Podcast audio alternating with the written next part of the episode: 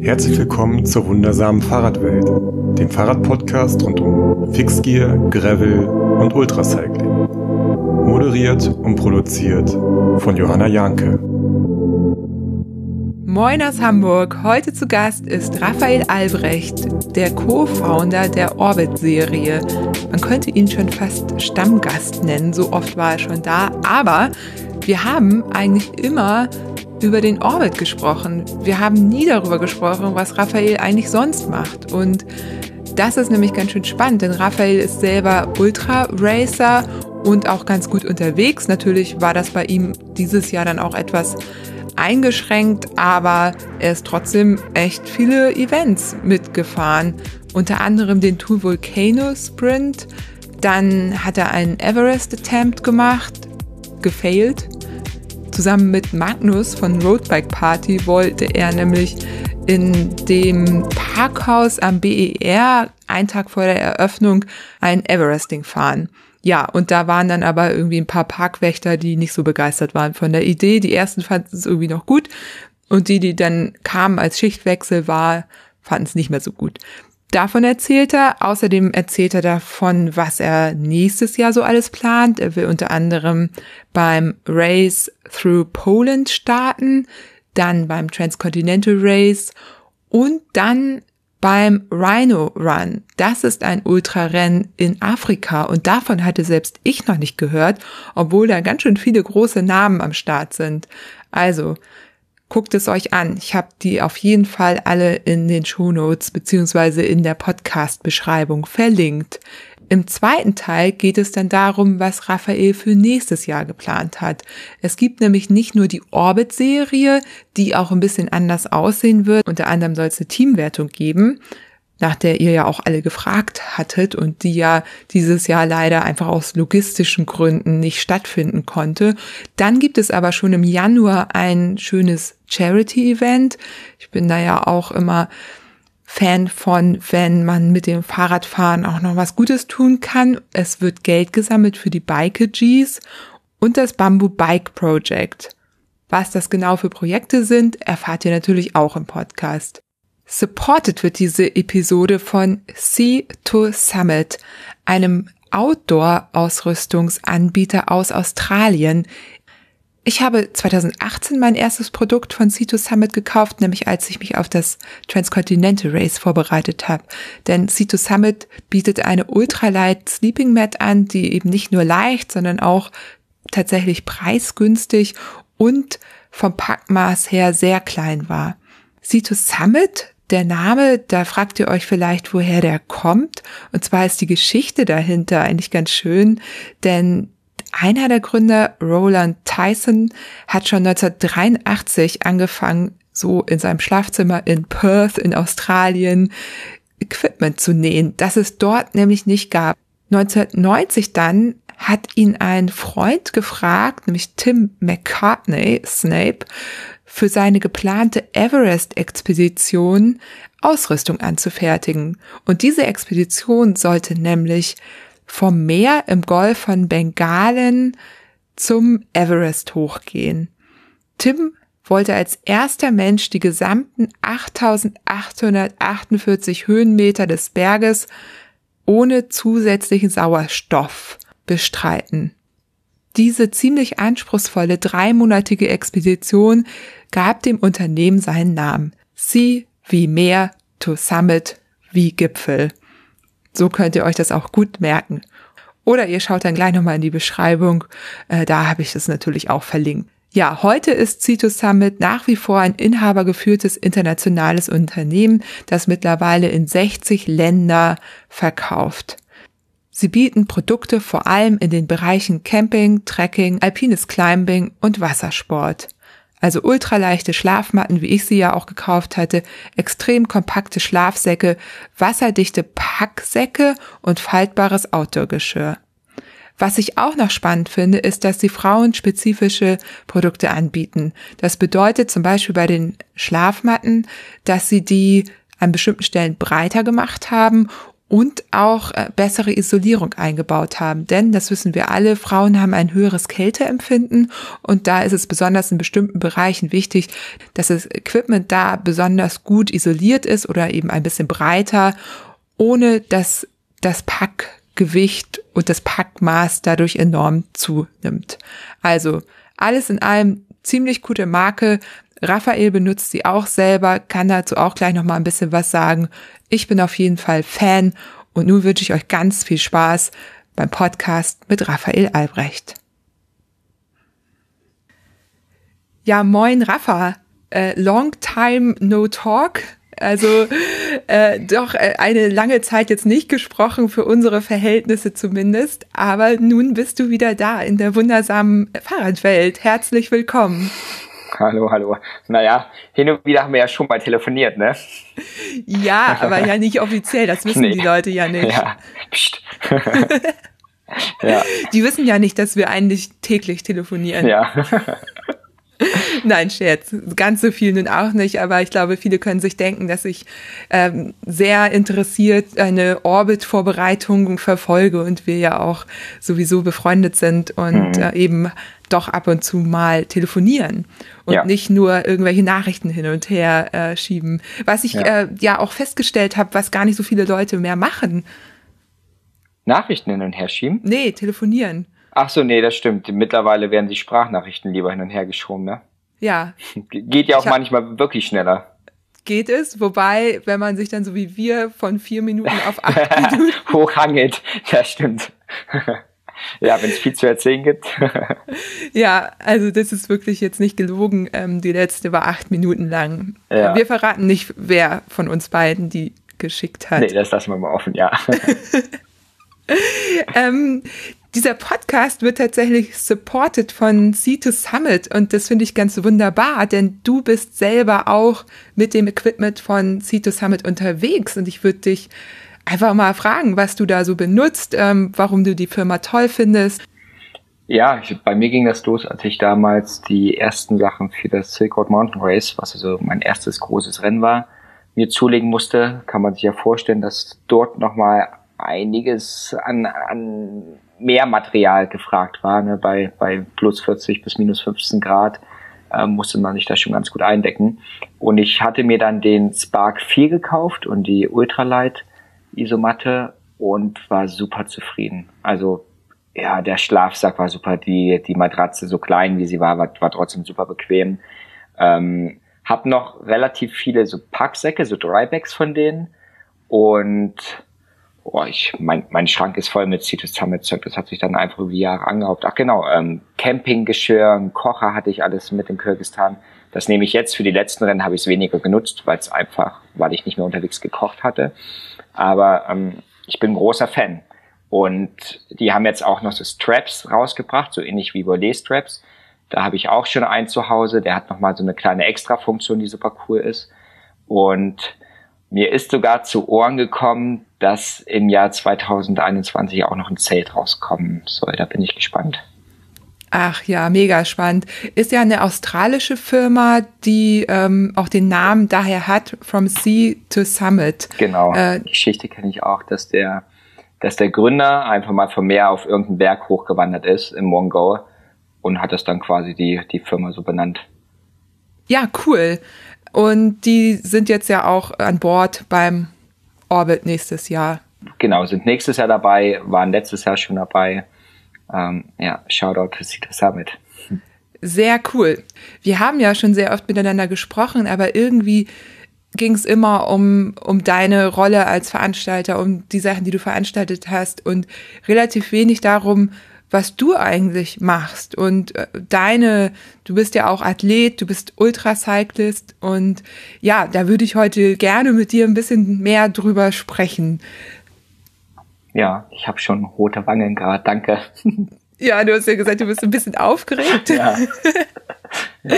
ja, es ist halt so, ne? Aber ich war neulich auch im Podcast bei Antritt, wenn da nochmal jemand reinhören möchte. Ich bin in der Dezemberausgabe eingeladen gewesen und ich war so aufgeregt, weil es ist mhm. halt doch was anderes, A, selber Interviews zu führen und im Grunde ja die Macht darüber zu haben, was am Ende rauskommt und was vielleicht auch nicht.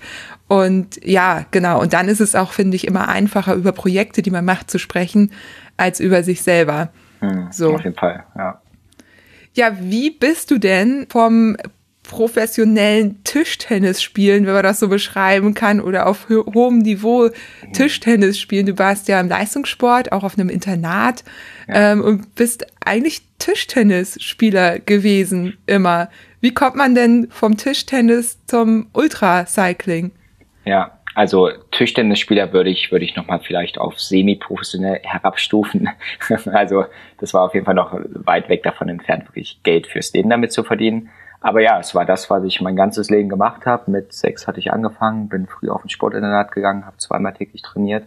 Und im Prinzip hat mein ganzes Leben, bis ich 28 war, aus dem Tischtennissport ähm, bestanden. Und ähm, bin dann mit meinem kleinen Bruder 2017 über die Alpen gefahren. Da hatte ich noch nicht mal, ich hatte auch kein eigenes Rad. Ich hatte mir damals das Rad von einem Kumpel geliehen. Und mein kleiner Bruder war damals zehn, der ist so ein kleiner Nachzügler und ich wollte einfach ein bisschen Zeit mal mit dem verbringen und es war Sünde, es waren zehn Tage, hat super viel Spaß gemacht, dass ich dann entschieden hatte, im nächsten Jahr mit einem Kumpel durch Georgien, Armenien und den Iran zu reisen, auch mit dem Rad. Und das war ja, da hat's mich dann voll im Bann gezogen. Ich hatte dann während der Reise auf Instagram das, das, ähm, den Instagram-Account ja von vom Silk Road Mountain Race entdeckt und äh, wusste sofort, dass ich das fahren will und im nächsten Jahr eigentlich dieses Rennen bestreiten wollte. Hatte dann nochmal in im Iran leider einen kleinen Unfall, bei dem ich mir auch noch dazu ähm, das Kreuzband gerissen hatte das hat sich dann erst in Deutschland quasi wirklich auch festgestellt, dass es durch ist. Bis das operiert wurde, hat es saulang gedauert, dass ich eigentlich 2019 im März erst richtig anfangen konnte, überhaupt Rad zu fahren. Ähm, hatte dann im April gleich das Italy Divide bestritten, bin da aber auch gnadenlos untergegangen und bin, hab's auch nicht geschafft, bin ausgestiegen mit, mit Tränen, mit Tränen in den Augen saß ich da am Rand und habe einfach den Druck, auch den psychischen Druck nicht, nicht standgehalten. Und ja, habe mich dann irgendwie relativ schnell reingeboxt in die Szene. Ne? Dann waren im, im August war ja dann das Silk Road Mountain Race und wo ich auch schon fast ausgestiegen war am vierten Tag, weil, weil meine Achillessehne so geschmerzt hat, aber irgendwie habe ich es dann bis zum Ende durchgezogen. Ähm, und seitdem geht's stetig bergauf. Ja. Und Gibt es irgendwie Parallelen zum Tischtennis? Also ich, das ist ja nun, das ist tatsächlich ein Sport, da weiß ich nichts drüber. Also ähm, ja, die Psyche ist beim Tischtennis schon sau wichtig, ne? Wenn es dann 9-9 im fünften Satz steht und man weiß, zwei Punkte entscheiden jetzt ähm, über Sieg oder Niederlage, das ist natürlich im Ultra-Ausdauersport total anders. Da geht's eher, also es ist auch psychisch anspruchsvoll, aber total anders. Da hat man keinen Gegner, der gegenüber von einem steht. Da spielt man sich nicht auf einen Gegner ein oder eben nicht. Ne? Manche Gegner liegen ein, manche nicht. Sowas hat man ja beim Ultrafahren nicht. Also ich würde tatsächlich sagen, es gibt relativ wenig ähm, Überschneidungen. Was mich ja dann letztendlich, also die Entscheidung, wirklich die Sportart, die ich mein ganzes Leben gemacht habe, einfach so hinzuschmeißen und jetzt zu sagen, ich werde Radfahrer, ähm, die war überraschend einfach, weil ich einfach genug Zeit in der Halle verbracht hat, wenn draußen schönes Wetter war. Und ja, der Radsport hat mich dann so schnell angefixt, dass ich einfach sagte, ja, das ist okay, ich höre damit jetzt auf und widme, dich dem, widme mich dem Radsport. Was ich da dann auch in den letzten zwei Jahren sehr stark gemacht habe. Ich habe ja nicht mehr viel anderes gemacht. Alles klar, dann war sozusagen Tischtennis, Leistungssport in der Halle, ne, irgendwie, also nach einem äh, relativ ähm, klassischen, nach einer relativ klassischen Karriere bist wahrscheinlich im Verein dann ganz, ja, ja so, so wie es halt ist, durch die Kinder- und Jugendarbeit gegangen, Sportinternat und so weiter. Dann das Reiseradeln, hm. würde ich es jetzt mal nennen. Ja, voll. Ähm, und dann irgendwie Bock auf noch mehr Abenteuer. Ja, ja. Bock auf noch mehr Abenteuer und tatsächlich auch trotzdem schon die Leistungskomponente immer dabei gehabt. Ne? Ich bin ja schon ähm, gewillt, vorne zu attackieren. Auch wenn das natürlich sau schwer ist und ich da wahrscheinlich noch viel Arbeit vor mir habe. Und ich würde mich freuen, wenn es irgendwann mal für so einen Top Ten Platz bei einem großen Rennen reichen würde.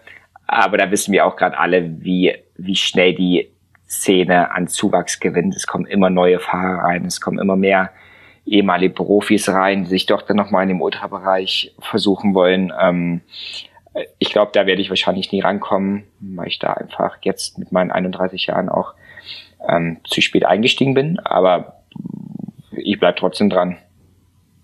Meinst du, dass das dass da, also ich glaube nicht. Ich glaube, da kannst du auf jeden Fall, also alterstechnisch würde ich mir da, glaube ich, keine Gedanken machen. Ja, aber wenn, wenn so ein Lachlan Morton da ankommt und, und zieht Badlands in zwei Stunden Pausenzeit und ich weiß gar nicht, wie viele Stunden insgesamt war und der fährt ein paar Wochen später Giro d'Italia und ist einfach Vollprofi. Ich glaube, da ist es von der körperlichen, von den körperlichen Voraussetzungen wiege ich da wahrscheinlich doch nach den einen Kilo zu viel. Oder weiß ich nicht, dass ich, also, das würde mich schon so wundern, wenn man da jemals rankommen würde an die Leute.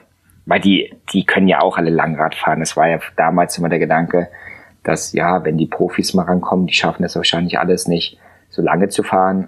Aber doch haben sie jetzt schon das ein oder andere Mal bewiesen, dass die auch lange fahren können und schnell. Ja, aber wenn du jetzt die Badlands-Distanz, äh, übrigens ein, ein, tolles Rennen ja. in Südspanien. Südspanien, genau. Einmal, einmal, einmal hoch, oder? Ich glaube, das geht einmal hoch. Ah ja, auf jeden Fall sind es auch Freunde. Ja, genau. Freunde von mir sind es auch mitgefahren. Da wollte ich auch eventuell noch mal was zu machen. Hm. Ähm, aber die Distanz ist ja jetzt nicht vergleichbar mit Transcontinental Race. Das ist ja ungefähr die Hälfte. Ja. Und da bin ich bei dir. Das sind so Distanzen so bis 2000 würde ich sagen. Ja, ähm, oder halt dieses, was wir so Sprint nennen, das ist ja hm. dann eher sogar knapp über 1000.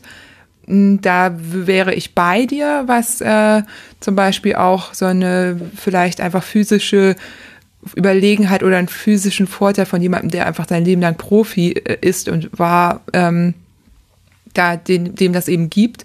Ja. Aber dann irgendwann glaube ich nicht, dass das dann noch so relevant ist, weil es dann ja, ja um die, um ganz andere Dinge geht. Ja. So. Ja, ich glaube, in den anderen Dingen, in allen anderen bin ich gut. Ich muss jetzt in den letzten Wochen und Monaten erstmal überhaupt lernen, Rad zu fahren. ähm, ja, ich, ich bin auf einem guten, auf einem guten Weg. Ich glaube, so diese ganze mentale Beanspruchung, auch effizientes Fahren, da habe ich, da habe ich einfach in den letzten zwei Jahren gut, gut zugelegt und jetzt kommt halt nochmal daran, vielleicht die Schnelligkeit ein bisschen zu erhöhen. Ja, bleibt spannend. Ja, und hast du da einen Plan, wie du das machst? Ich habe jetzt ähm, mit Lukas, den ich beim bei diesem Votec-Film, den wir gedreht hatten, von Stuttgart zum Stelvio Pass hoch, da hatte ich Lukas kennengelernt und Lukas arbeitet für Pro Athletes und hat auch einen YouTube-Kanal und macht da super interessante trainingswissenschaftliche Videos. Und dann habe ich ihn einfach mal angeschrieben und gefragt, Lukas, wie sieht's aus? Nehmt ihr noch Athleten auf? Ich hätte eigentlich Lust, weil ich habe gemerkt, dass ich mit meinem Training, was ich hier in Berlin so gefahren bin, nicht mehr wirklich vorangekommen bin. Es waren immer super lange Einheiten, eigentlich nie unter 100 Kilometer und immer so ein bisschen vor mich hingedümpelt.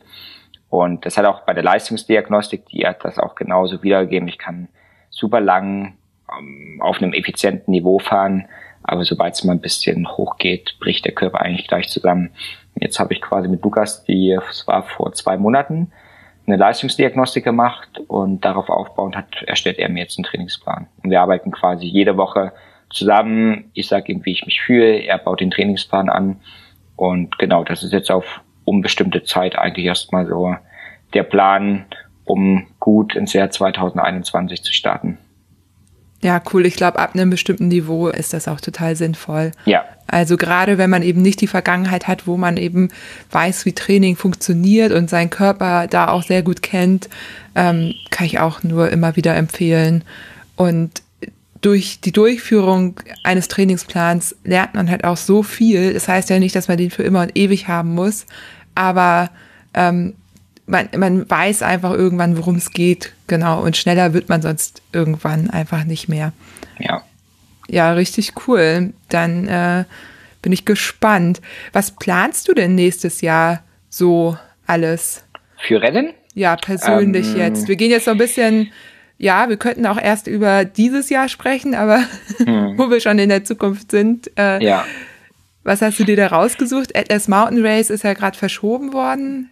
Genau, da war ich sogar am Anfang angemeldet mit Anfang als Team. Dann hatten wir uns aber sowieso schon entschieden, das dieses Jahr doch noch nicht so zu fahren. Und bei mir wird es jetzt hoffentlich das Race Around Ruanda werden. Ähm, das ist am 30. Januar.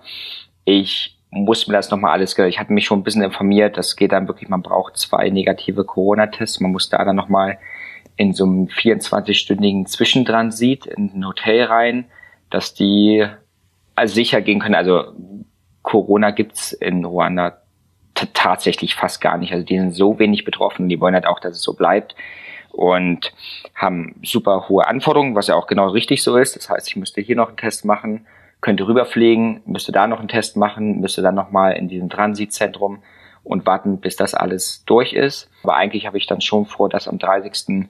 Januar zu fahren. Das sind, ich glaube, um die 1000 Kilometer, äh, 60 Prozent Straße, 40 Prozent Gravel. Ähm, sehr hügelig, also da sind keine Riesenberge dabei, aber es ist sehr hügelig. Ähm, ja, und Ruanda, ne? Wie viele Leute waren schon in Ruanda, als ich das letztes Jahr schon entdeckt hatte, das Rennen? Da hatte ich schon überlegt, vor dem Atlas Mountain Race sogar noch schnell hinzufliegen und das zu fahren, aber das wäre auch viel zu viel gewesen mal wieder. Und ja, ich, ich denke, dass ich das dieses Jahr jetzt in den nächsten ein, zwei Wochen entscheiden werde, ob ich da noch mitfahre. Und alle anderen Rennen sind im Prinzip einfach die verschobenen Rennen, die ich letztes Jahr fahren wollte und aufgrund von Covid-19 abgesagt werden mussten. Das ist im Mai das Race Through Poland.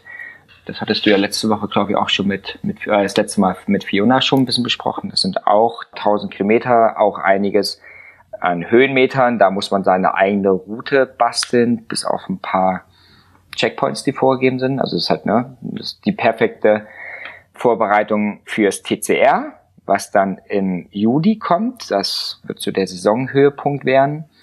Ähm, und dann werde ich im November, wenn es denn stattfindet, den Reno Run fahren. Das ist von den Leuten aus Kör, von Jesse Carlson ähm, organisiert. Das sind, glaube ich, 2400 Kilometer durch Südafrika und Namibia Offroad. Es gibt kein, es gibt kein Startgate, da trägt man sich einfach in eine Excel-Liste ein, die man über die Webseite, das ist ein Google Docs Dokument, da kann man sich ganz normal eintragen. Da sind super viele bekannte und schnelle Fahrer da. Christoph Allergert hat zum Beispiel, glaube ich, mitgescoutet. Ähm, das ist, das ist wild, das Rennen. So viel kann man gar nicht sagen. Also ich habe Geschichten gehört, dass eigentlich die Idee ist, dass ähm, Jesse Carlson der Reno ist und der Vorsprung bekommt einen Tag und von allen anderen eingeholt werden müsste. Ähm, Jesse Carlson ist, glaube ich, Transam Bike 2015 Sieger das heißt, der weiß, wie man schnell fährt und ob der irgendwie überhaupt eingeholt werden kann. Das lässt man jetzt einfach mal so dastehen. Ähm, ja, viel mehr kann ich noch gar nicht sagen. Also die haben sich da relativ bedeckt gehalten. Coole Bilder haben die gemacht. Der gescoutet hat, ich glaube Christoph Allergert war dabei, Jesse Carlson, Sarah Hammond. Ähm, ja, das sind die ganzen, die ganzen Australier, Jungs von drüben. Also ja.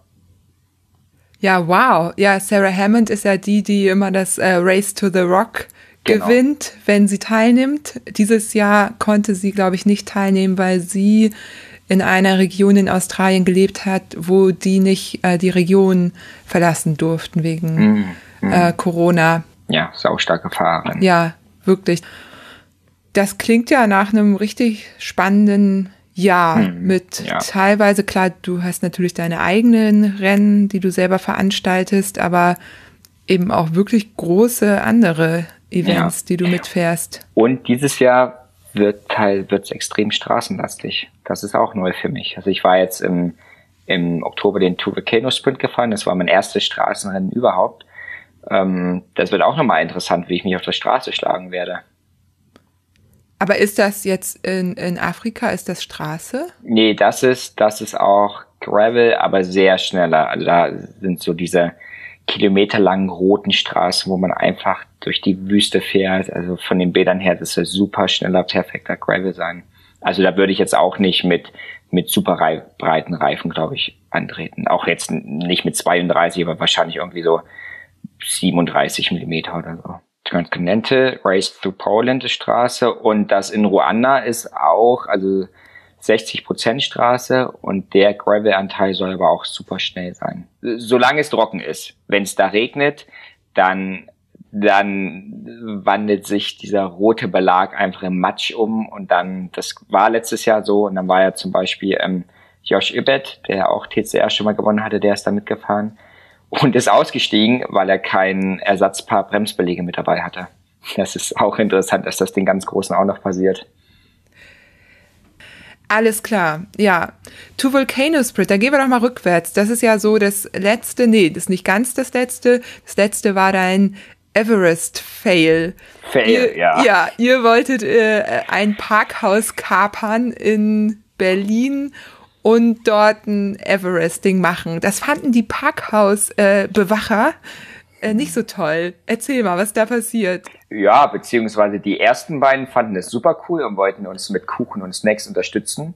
Ähm, wir waren da, also Magnus und ich, waren, hatten uns nachts irgendwann um zwei getroffen, sind dann gleich schnurstracks zum Flughafen BER. Ich hatte davor von Antoine, dem Kumpel, ein Bild gesehen, wie er die die Säulen, also das Parkhaus hochgefahren ist. Und dann dachte ich sofort, boah, wäre doch mal witzig, das Ding einfach zu Everesten. Und das war aber alles vorm Two Volcano Sprint.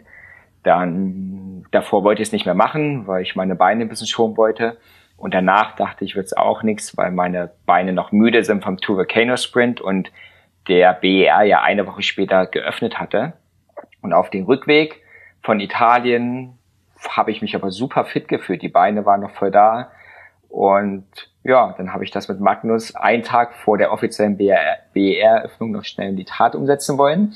Ähm, wir waren dann nachts gestartet und das lief auch relativ rund alles. Also wir hatten davor schon Warnungen bekommen, wo ganz viele hingefahren sind und sagen, na, wir sind jetzt dreimal gefahren und uns ist so schwindelig geworden, dass das eigentlich gar nicht so oft geht.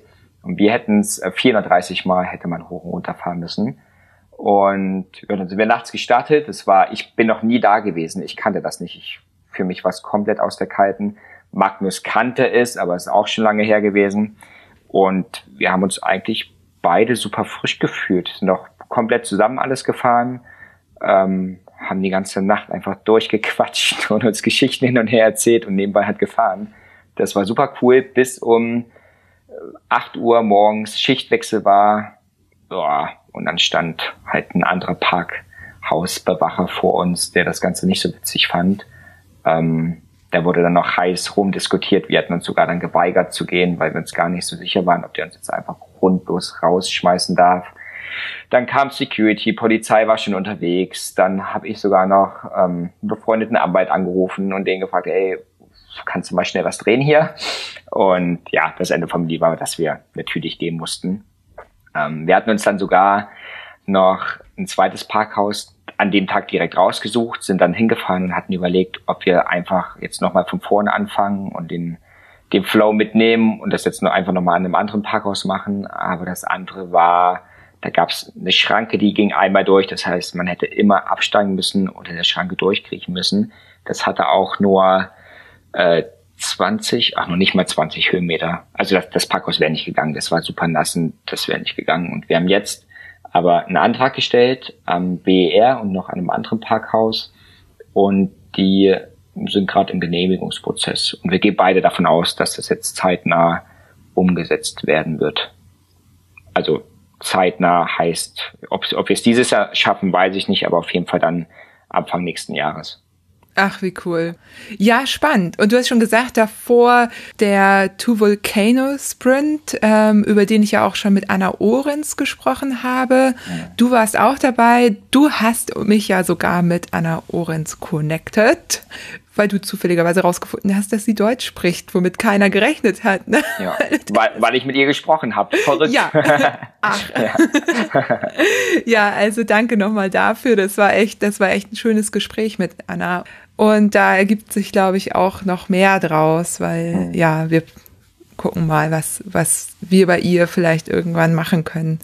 So, mh, weil sie ja wirklich sehr schön da am Baskenland ja. am, ich sag am, weil sie wohnt da so am Rand, wohnt und da kann man ja wunder, wunderbar Fahrrad fahren. Also, ja. Genau, darüber wollte ich jetzt aber gar nicht sprechen, sondern du hast eben gesagt, deine Beine waren noch erstaunlich frisch und ich glaube, ich weiß, woran das liegt. Du musstest ja dann doch mehr Pause machen, als du gebraucht hast. Also ja. einfach vorweg, du bist in einer super Zeit gefahren, knapp über 80 Stunden. Ich glaube, dass so eigentlich wolltest du unter 80 bleiben oder 81 oder so, ja, ne? Irgendwie. Ja. Ähm, also erstmal Glückwunsch, das ist eine super Zeit, aber ein bisschen witzig ist, warum du dann doch länger gebraucht hast als geplant. Ich ich habe auch viel viel Kritik dafür bekommen, wo Leute mich, hey, das ist doch Anfängerfehler. Also ähm, ich habe ein neues Rad. Ich bin mit dem Bowtech gefahren, mit dem Bowtech VRC und konnte meine Laufräder, die ich eigentlich immer hatte, dort nicht einspannen. So, da wäre ein Dynamo dran gewesen. Das heißt, ich hätte einfach mein Dynamo nehmen können, den ich immer habe und hätte gar kein Lichtproblem oder Elektronikproblem gehabt. Ähm, das ging nicht. Dann hatte ich immer als Backup so eine Helmlampe. Da die Helmlampe muss man mit so einem kleinen Silikonteil an der an Helm befestigen. Und da habe ich acht Wochen vor dem Rennen mir schon eine Ladung bestellt gehabt, weil ich wusste, dass die immer relativ schnell reißen. Und die kamen einfach nicht an, so dass ich eine Woche vor dem Rennen Antoine dann gefragt hatte, ob er mir seine Lupine ausleihen kann. Hat er dann auch gemacht. Ich hatte drei große Akkus mit und war eigentlich safe davon ausgegangen, dass diese drei großen Akkus für die zweieinhalb Nächte, die ich geplant hatte, unterwegs zu sein, ähm, halten würden und hatte halt nicht dieses riesen Aufladekabel noch mitgenommen, weil ich einfach leicht unterwegs sein wollte, weil alle anderen Taschen eh schon vollgestopft waren und ja, das habe ich dann in der ersten Nacht schon gesehen, als ich einfach im Dunkeln stand und der erste Akku schon leer war, dass das schneller vorbei war, als ich dachte. Ich hatte dann quasi noch zwei Akkus übrig und wusste, dass das am Ende nicht reichen wird und musste demnach ein paar Zwangspausen leider einlegen. Die erste Nacht war ich komplett durchgefahren und in der zweiten Nacht, ja, bin ich später gestartet, als ich eigentlich wollte. Ich glaube, ich bin dann morgens um halb sechs gestartet, wäre aber eigentlich auch fit gewesen, um schon eher losfahren zu können.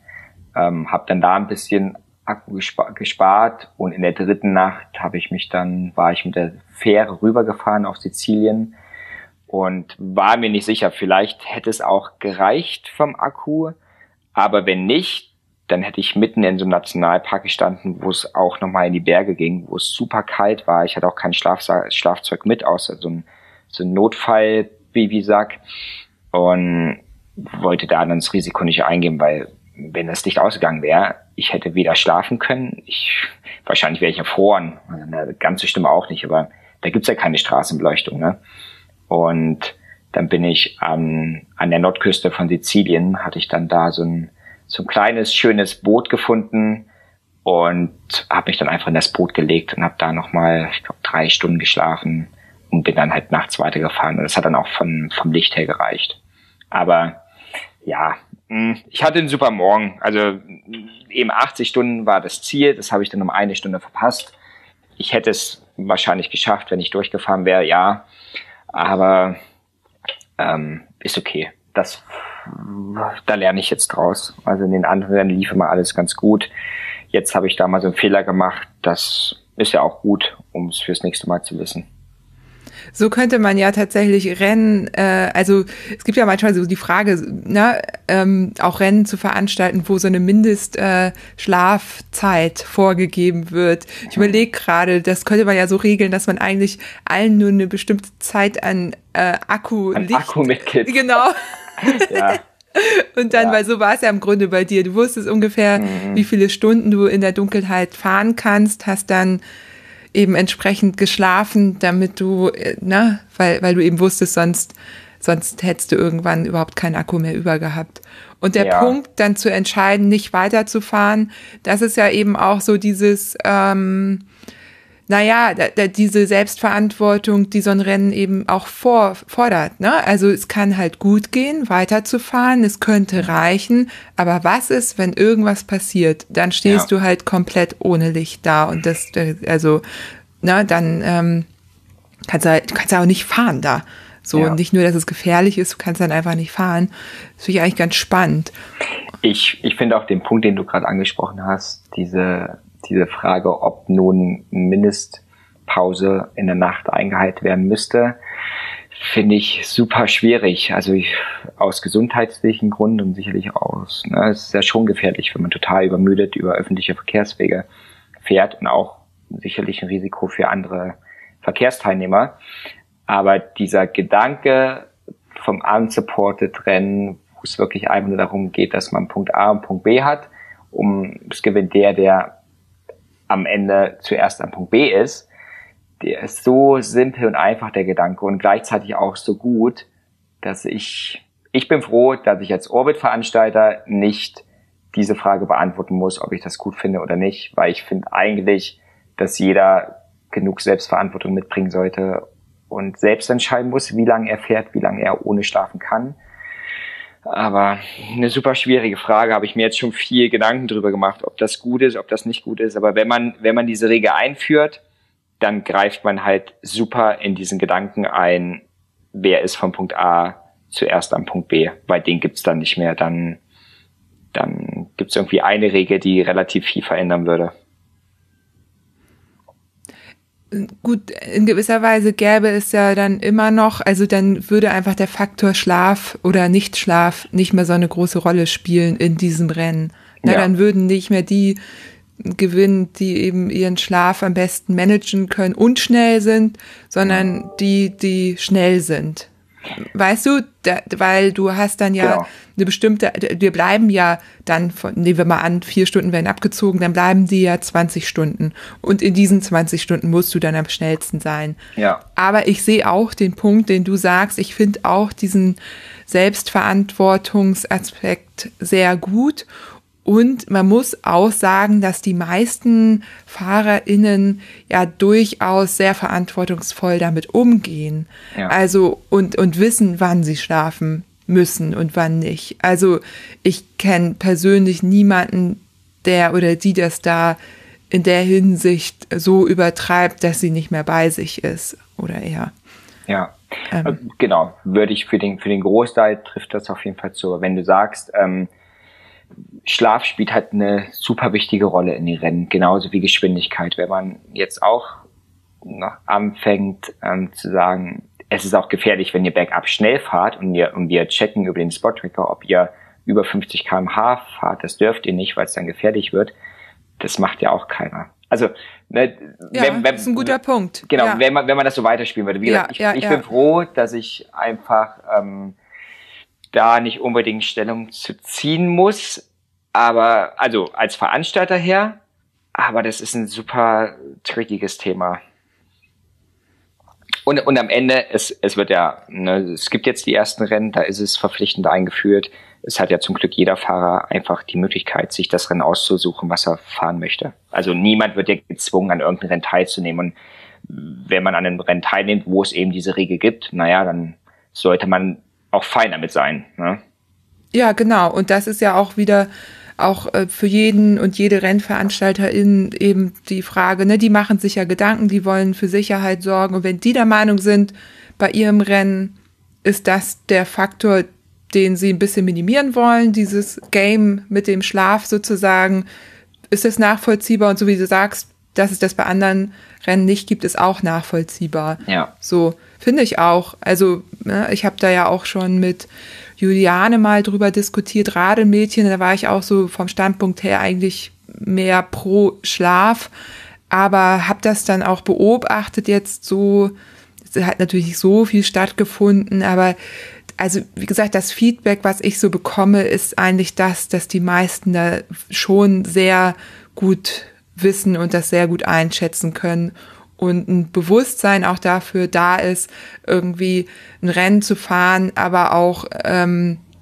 irgendwie nicht zu vergessen, dass man auch safe ankommen möchte und vielleicht nicht jedes Risiko eingehen muss, dass man eingehen könnte. So wie du sagst, du fährst jetzt nicht weiter. Genau.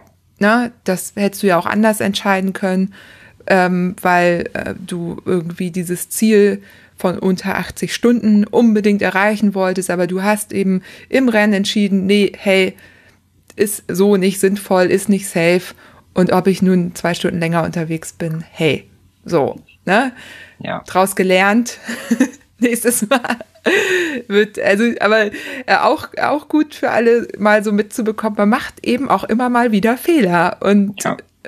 ne, oder es passieren Dinge. Du hattest ja auch die Akkulaufzeit einfach äh, falsch äh, eingeschätzt. Du Genau, hattest ja das die war absolut mein. Fehler. Ja. Genau. Ich weiß nicht, was da eine Rolle gespielt hat. Vielleicht Kälte, könnte ich mir Ja, vorstellen. die, die, die Nächte waren halt auch wirklich noch mal kälter, als man dachte. Ja, genau. Also ja, denke ich auch, ja. Das zieht ja auch immer Akku, ne? Also so, so ist jedenfalls mein, äh, mein, mein gefährliches Halbwissen zum Thema äh, Licht und, und äh, Strom und Akkus, dass eben bei Kälte alles immer schneller leer Ja. ist. Klar.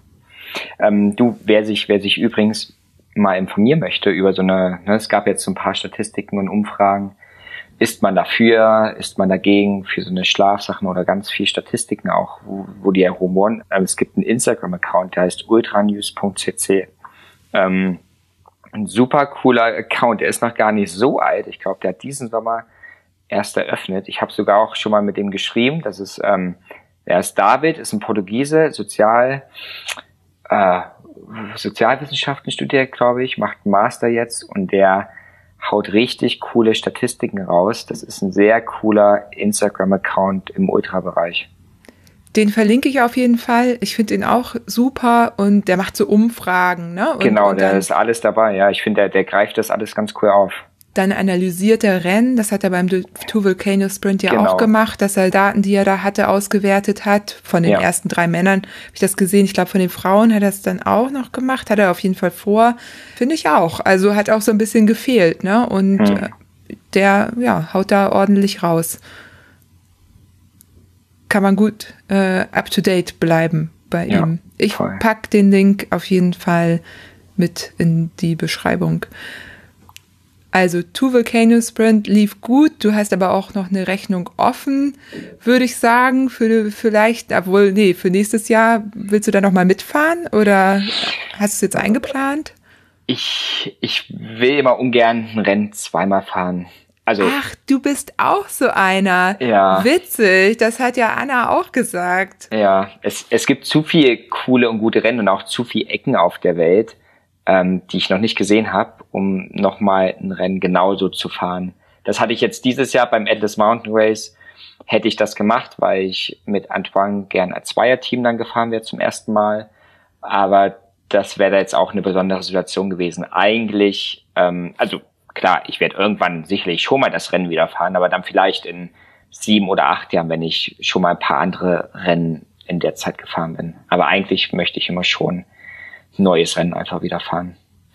Ja, witzig. Es scheint irgendwie so zwei Sorten Menschen zu geben in dieser Hinsicht. Ähm, die einen, die einfach jedes Jahr das gleiche fahren, weil sie es irgendwie gut finden. Gut, nun, das Transcontinental Race ist ja nicht das gleiche dann. Ne? Nee, das ist- ändert ja sich ja Mal. immer. Ja. Genau, das ist dann vielleicht auch nochmal der Trick und es ist beim Race Through Poland genauso. Da ändern sich die Checkpoints ja auch. Ähm, aber ich kenne schon auch viele, die sagen, hey, das, das Event oder Rennen gefällt ihnen so gut, das fahren sie gerne auch nochmal mit. Und dann, Ja. so wie du sagst, oder so wie auch Anna das erzählt hat, äh, Menschen, die einfach gerne immer, immer was Neues äh, ausprobieren wollen. Ich, ich fand auch alle Rennen, die ich bisher gefahren bin, ich kann da kaum negativ, ja, da, da, da gibt's nichts Negatives. Es hat alles von hinten bis vorne so viel Spaß gemacht. Die, die Leute, die immer mitfahren, sind sowieso die besten. Ähm, ja, auch Atlas Mountain Race. Ich war mein, als ich Atlas Mountain Race gefahren bin, war das in 13 Monaten mein viertes Mal in Marokko. Und boah, da hat's mir am Ende dann auch schon gereicht. Auch wenn ich es richtig cool fand, da ich dachte, naja, jetzt noch mal nach Marokko, ich kann mir erstmal eine kleine Pause für Marokko gönnen. Welches ist denn bisher dein Lieblingsrennen gewesen? ja, ich glaube, Silk Road, da wird wahrscheinlich ja nichts dran vorbeikommen. Vom Abenteuer her, das ist einfach nochmal eine komplett andere Welt zu allen anderen. Also ja, äh, ich glaube relativ eindeutig Silk Road, weil es weil es einfach eine super lange Reise ist. Wenn man auch bedenkt, ich habe da zwölfeinhalb Tage gebraucht für den Finish. Während, also zwölfeinhalb Tage oder 80 Stunden oder 81 Stunden ist das schon ein kleiner Unterschied. Da durchläuft man nochmal ein paar weitere Stationen an seinem Körper oder in seinem Körper. Ähm, auch von den Herausforderungen her, Höhe, Kälte, Essen, Abgeschiedenheit, das war schon normales auf ein, auf ein anderen Level. Und würdest du das jetzt nochmal mitfahren? Hm, nicht im nächsten Jahr, aber ähm, ich glaube, so die Tour Divide steht natürlich ganz oben auf meiner Liste. Ich hatte mir jetzt für letztes Jahr oder für das Jahr, was jetzt war, wenn ich TCR nicht angenommen worden wäre, hätte ich wahrscheinlich Tour Divide probiert. Ähm, also Silk Road werde ich sicherlich, ja, nochmal fahren, genauso wie andere Rennen. Aber da gibt's auch genauso viele Rennen, die ich davor trotzdem auch erstmal noch abhaken will. Oder abhaken hört sich so wie, wie eine Checkliste an, also so überhaupt nicht. Aber einfach, ich, ich freue mich darauf, neue Gegenden zu entdecken und das Abenteuer mitzunehmen. Und wenn man eine Strecke das zweite Mal fährt, genau die gleiche Strecke wieder, klar kann es immer noch abenteuerlich sein, aber definitiv ein bisschen weniger, weil man einfach die Leute, das Land, das Essen kennt man ja alles schon. Wie machst du das denn bei solchen Rennen? Reist du dann auch ein bisschen früher an? Also gut, bei Marokko war das jetzt ja so, dass du da ja schon vorher auch gewesen warst, aber beim Silk Road nimmst du dir dann vorher noch ein bisschen Zeit, weil im Rennen selber ist man ja dann im Rennen, ne? Da hat man ja, ja. nicht so wirklich viel Zeit für Land und Leute. Ja, also das ist ein wichtiger Punkt, den ich jetzt auch in den letzten Wochen für mich nochmal überlegt habe. Also in Kirgistan war ich davor sogar noch drei Wochen in Kasachstan. Ähm, aber auch einfach, weil ich Zeit hatte, weil das ein glücklicher Umstand war. Italien war jetzt schon, ich habe das Rennen gesehen, war da, ich, ich hatte mich auch nach der Bewerbungsfrist oder nach der Anmeldefrist erst angemeldet, hatte Juliane nochmal geschrieben, ob ich noch reinkomme. Das war super knapp alles. Das Rennen war auch so ein bisschen an mir vorbeigegangen, deshalb war das so ganz spontan. Ich dachte, komm, 1000 Kilometer, die, das wäre ein cooler Saisonabschluss, die kannst du nochmal so wegknallen. Aber es war ein Fehler. Also es war kein Fehler, dass ich dran teilgenommen habe, aber ich hätte mich schon ein bisschen mehr darauf vorbereiten können, die Strecke besser studieren können. Ähm, in Zukunft möchte ich auf jeden Fall Zeit in den Ländern verbringen. Ruanda zum Beispiel würde ich jetzt auch nur mit einem Urlaub verbinden. Oder beziehungsweise nicht mit einem Urlaub, ähm, auch einfach mit Arbeit, aber ich möchte dann wenigstens schon so drei Wochen vor Ort sein. Auch, ne, ich habe jetzt keine Lust für eine Strecke von zweieinhalb Tagen einmal um die Welt zu fliegen, um mich danach im Flieger wieder reinzusetzen und wieder zurückzufliegen. Also dann würde ich schon versuchen, ein bisschen da zu bleiben, das, das Land und die Leute kennenzulernen. Und mein Job ist ja jetzt zurzeit so flexibel, dass ich von überall aus arbeiten kann. Von dem her ist das eine relativ gute Entwicklung, die mein, mein Leben in den letzten Monaten so genommen hat.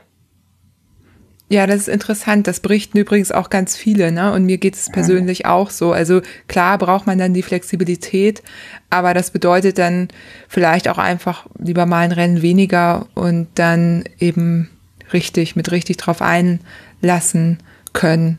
So. Ja. Ähm, soweit das irgendwie möglich ist, ne? Aber ich glaube, man hat da schon recht gut auch äh, Möglichkeiten, da selber drauf Einfluss zu nehmen. Und es gibt ja sogar schon Rennen, da darfst du gar nicht hinfliegen. Da musst du genau. nachweisen, dass du mhm. nicht geflogen bist. Finde ich auch cool. Ja, ich nämlich auch. Ähm, und ja, ich glaube eben Bewusstsein dafür ist schon, schon echt sehr cool. Und letztendlich hat man da ja auch dann irgendwie mehr von, wenn man sich da ein bisschen drauf einlassen kann. Irgendwie. Ja. Ja. Wo, wobei, wenn du sagst, jeder, jeder kann das ein bisschen selbst für sich entscheiden und sich auch danach ein bisschen richten, weiß ich nicht, ob ich da zu 100 Prozent dich mitgeben würde. Ich kann das jetzt gerade noch machen. Ich habe keine Kinder. Ich habe nur Verpflichtungen mir selbst gegenüber. Ähm, wie gesagt, ich bin total flexibel von meiner Arbeitsweise her. Ich muss nur einen Laptop mitnehmen, kann mich über auf der Welt hinsetzen. Ähm, ich glaube, jetzt, wenn jemand Familie hat, könnte schon schwieriger werden, dann nochmal so ein Rennen wie in Kirgistan, was ja, was Minimum drei Wochen beansprucht, darüber hinaus nochmal jeweils zwei Wochen abzuzwacken und nochmal ein bisschen das Land kennenzulernen. Also auch also so viel Urlaub bekommt man gar nicht, wenn man jetzt einen, einen normalen Job hat. Ja, genau, bin ich total bei dir. Ich meine, ich habe ja Familie und das ist auch ein Grund, warum ich das gerade ja, nicht mache, tatsächlich. Ist, ja. Aber ich würde eben, ne, so, wie du sagst, da jetzt auch äh, das Letzte, was ich machen würde, wäre mir darüber ein Urteil zu erlauben, wenn eben Menschen eben das in diese drei Wochen dann reinquetschen und eben am Start sind und wieder ankommen. Das müssen die dann wissen, ob das für sie selber geil ist. Ich bin dann eher, und da ist ja auch jetzt eh die Zeit für gewesen. Ich hoffe natürlich, das verändert sich wieder, aber ich fahre dann selber lieber lokaler. So ja. Ist halt dann so. Und das meine ich eben damit, dass man es letztendlich selber in der Hand hat, was einem was gibt und klar kann man auch mal irgendwo hinjetten und eben, ne, zwei Tage vorher landen. So ähm, würde ich nicht verurteilen. Ich, mir persönlich würde es nur gerade nicht so viel geben. Ich glaube, ja. so ist es ganz gut einfach äh, beschrieben. Ja. So. Und deswegen ist ja auch die Orbit-Serie so toll und alles, was du nächstes Jahr planst, um hier mal einen wunderbaren Übergang zu schaffen.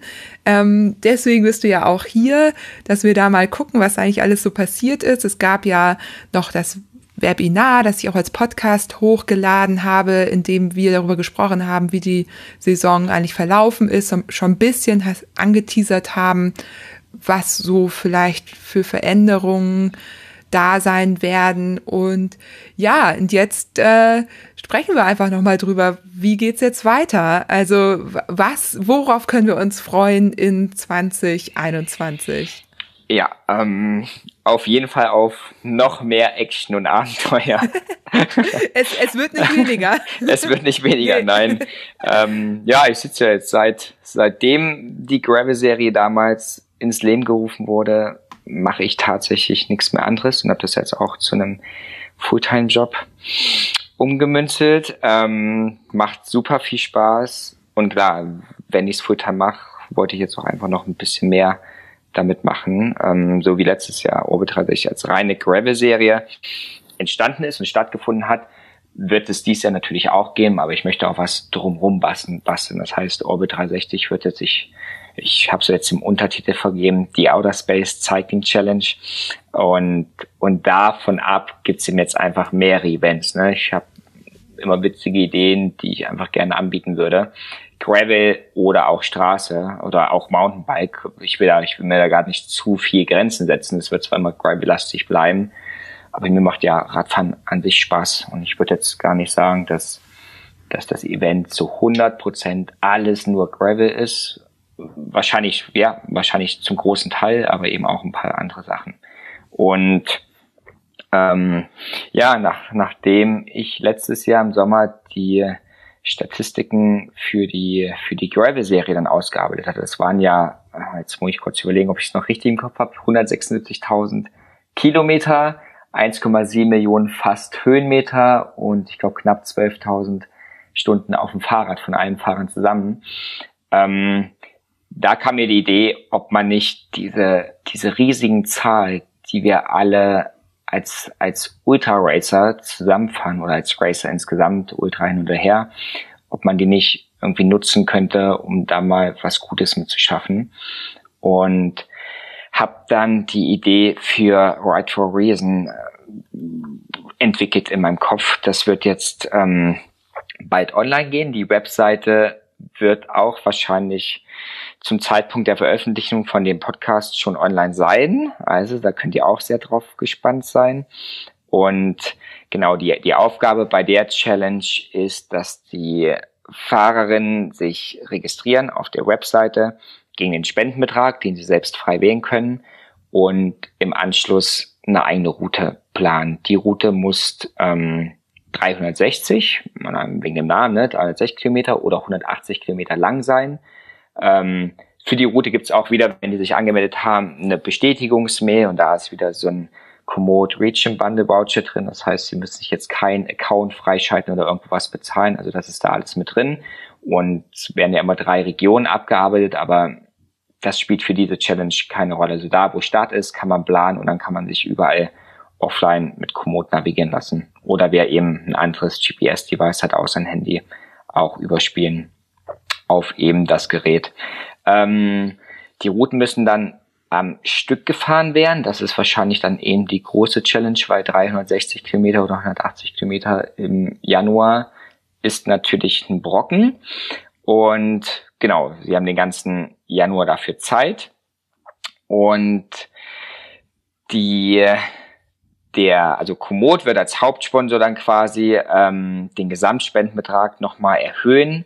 Und zwar mit einem zusätzlichen 10% von der Spendensumme jedes Finishers. Das heißt, die Fahrerinnen werden einmal, können quasi selbst Geld spenden und erhöhen den Betrag aber dann nochmal zusätzlich mit ihrem Finish, ähm, wo Komoot dann sagt, hey, wir finden die Idee cool, wir möchten das unterstützen, wir hauen da auch nochmal was drauf. Ähm, und das gesammelte Geld wird dann quasi zum einen ein bisschen natürlich verwendet, um die Orbit-Serie irgendwie am Leben zu halten und dann nochmal gespendet an zwei gemeinnützige Organisationen. Das ist zum einen Bikey Cheese, die sitzen hier in Berlin und die bringen geflüchteten Frauen in Berlin und Brandenburg das Radfahren bei. Das ist ein Projekt, das hat 2015 gestartet, direkt hier in Moabit vor meiner Tür. Und ähm, Annette, so heißt die Gründerin, hat damals einfach gemerkt, dass es, ich weiß gar nicht, wie sie darauf gekommen ist, auf jeden Fall hat sie mitbekommen, dass ähm, die Flüchtlinge super schnell dann aus Berlin, aus dem Berliner Innenkreis quasi rausgeschoben werden, Richtung Brandenburg. Und dort die Flüchtlingsheime standen. Und die sogar Fahrräder gestellt bekommen haben, weil anscheinend ein relativ hohes Spendenangebot an Rädern ist. Und die Frauen, aber aus welchem Land sie auch immer geflüchtet sind, oftmals gar nicht Fahrrad fahren durften in ihrem Land. Also die hatten zwar Fahrräder dann in Deutschland, durften aber gar nicht oder konnten nicht Fahrrad fahren, weil sie es in ihrem Heimatland eben einfach nicht durften. Und dann hat sie da mit Freunden was aufgebaut und gibt eben Trainingskurse für diese geflüchteten Frauen. Also es ist auch für alle Frauen, da kann jede Frau hinkommen, aber eben der Gedanke anfangs bei der Gründung war, geflüchtete Frau zu unterstützen. Und ja, die Flüchtlingsheime sind da irgendwo im tiefsten Brandenburg versteckt. Da ist kein Supermarkt in der Nähe, da gibt's keine Radwege. Und die Frauen haben sich eben einfach auch nicht auf die Straße getraut, um mal irgendwie wegzufahren und da irgendwie leben zu können. Ich glaube, wir können uns das alle vorstellen. Die flüchten da aus einem Land aus bestimmten Gründen und kommen dann hierher und stecken irgendwo im tiefsten Brandenburg fest in einem Flüchtlingsheim, was wahrscheinlich auch nicht so schön ist. Das ist denke ich, absolut verständlich, dass die auch einfach mal rauskommen wollen.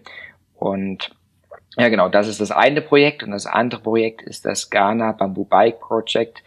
Die bauen Räder aus Bambus für Kinder, die damit irgendwie zur Schule können, weil die Infrastruktur ist sau schlecht da unten und viele Kinder können gar nicht zur Schule oder müssen 20 Kilometer Schulweg jeden Tag hin und her rennen. Und die haben eben so eine Wunschliste und die, die arbeiten sie nach und nach ab, wo einfach Kinder draufstehen und denen sie gerne ermöglichen würden, überhaupt oder leichter zur Schule gehen zu können. Und genau, das sind die zwei Projekte, die wir dann unterstützen. Ähm, was gibt's noch zu sagen? Die Challenge wird dieses Mal auch als Zweierteam angeboten werden. Das ist auch eine große Veränderung zum letzten Jahr. Ähm, sie wird nicht mehr Deutschland begrenzt sein, logisch, weil jeder, jede Fahrerin sich ähm, die eigene Route bauen kann. Dazu gibt es auch nochmal ein Routenplanungsseminar mit Komoot. Das ist jetzt für den 22. und 29.12. angesetzt, aber das wird dann alles auch nochmal über die Social-Media-Kanäle und über die Website kommuniziert werden. Und ja, vielleicht noch die Frage, die, die oftmals gestellt wird, was gibt zu gewinnen? Ähm, wie immer, Ruhm und Ehre. und wir erstellen auch wieder ein Leaderboard, wo dann quasi der gesamte Ablauf ist wieder, die Fahrerinnen fahren das Rennen und verlinken uns, also ne, laden ihre Route hoch bei Komoot, ändern den Namen wieder um in den Namen und die, die Kilometer verlinken uns. Wir werden als, als ähm, Teilnehmer dann quasi angezeigt. Darüber können wir das Leaderboard erstellen und das wird natürlich dann die schnellste Zeiten. Also ne, das Ranking wird danach beurteilt, wie schnell man gefahren ist. Aber wir möchten auch trotzdem so ein bisschen Abenteuer aufrufen und die Leute so ein bisschen kitzeln, kreative Routen zu basteln. Also es muss nicht immer die schnellste sein. Die schnellste würde natürlich dann auf der Straße sein, aber man kann auch eine Mountainbike-Route machen, man kann auch eine Gravelbike machen, man kann es auch mit einem Fixie fahren, wer will, kann es auch mit einem Einrad fahren. Ähm, uns ist wichtig, auch irgendwie ein bisschen Radfahren am Leben zu halten und auch einfach den Spaß daran. Und ja, das, ich bin gespannt, was, was Leute sich da einfallen lassen. Andrea hatte ja jetzt ähm, weil sie den Two Volcano Sprint nicht fahren konnte, weil da Quarantänegebiet war und sie dann ihren Job als Ärztin nicht hätte weiter ausführen können ist sie in Deutschland ein paar Vulkane abgefahren, was ich bis dahin nicht wusste, dass es in Deutschland Vulkane gab. Ähm, so eine Ideen sind ja super witzig, wenn da Leute draufkommen und coole Routen basteln und bestimmte Punkte aus ihrem Leben miteinander verbinden. Deshalb haben wir auch gesagt, wir werden am Ende schauen, äh, werden uns alle Routen anschauen und werden nochmal 30 Komoot Premium Accounts verlosen für die 30 coolsten und kreativsten Routen, die es da so gab. Ja, das wird dann wahrscheinlich wieder wie letztes Jahr laufen, dass ähm, die Fahrerinnen über die Kommentarfunktion beim bei Komoot einfach einen kleinen Rennbericht schreiben können oder Rennbericht, Erfahrungsbericht, Abenteuerbericht, wie auch immer man es nennen möchte. Und aus diesem Pool von allen von allen Routen werden wir dann nochmal was raussuchen und die dann auch, auch nochmal in einem Post zusammenfassen und einfach so einen kleinen Überblick geben, was haben eigentlich die Menschen im Januar in Deutschland auf dem Rad so getrieben. Voll gut. Klingt total äh, super. Das war jetzt ein Monolog, hä?